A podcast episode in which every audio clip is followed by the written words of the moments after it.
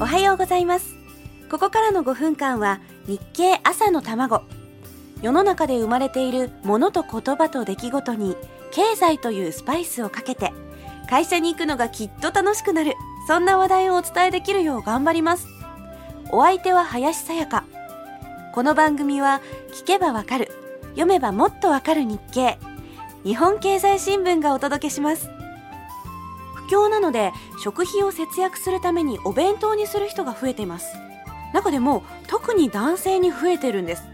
そこまでは納得のいく話なんですけど本当にそれだけなんでしょうか？これね自炊をしたことがある人ならわかると思うんですが一人暮らしの自炊って結構不経済なことが多いんですよ。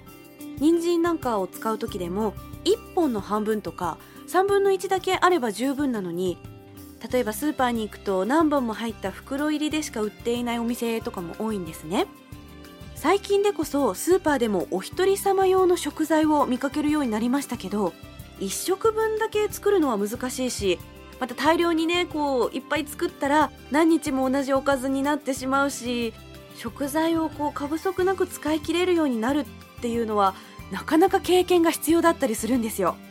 だからご飯だけ炊いておかずはお店で買ってきたお惣菜で済ませちゃったりとかするわけでただ不況とか節約志向とかそれだけではない何かがあるはずなんですよね。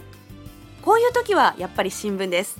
ということで束にして積んである日経をこう読み返していたらあったんですよ。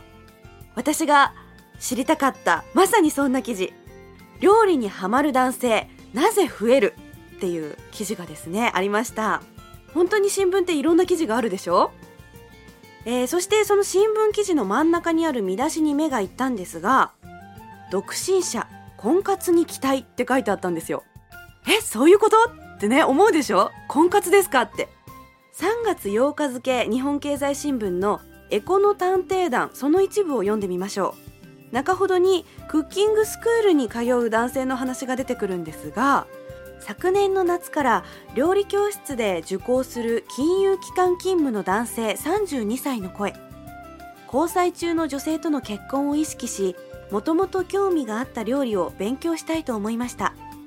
彼女も仕事で忙しいので私が作った料理を食べてもらえれば嬉しいですね。ですって。でそして次なんですが同じ料理教室に通う看護師の30代女性は家事を分担してくれる男性は魅力的ですと料理が男性の婚活に効果があるとの意見だったと書いてありました。婚活ですか？うーんしかし私より料理のうまい男性ってどうなんだろう。あ続きはまた明日のこの時間です。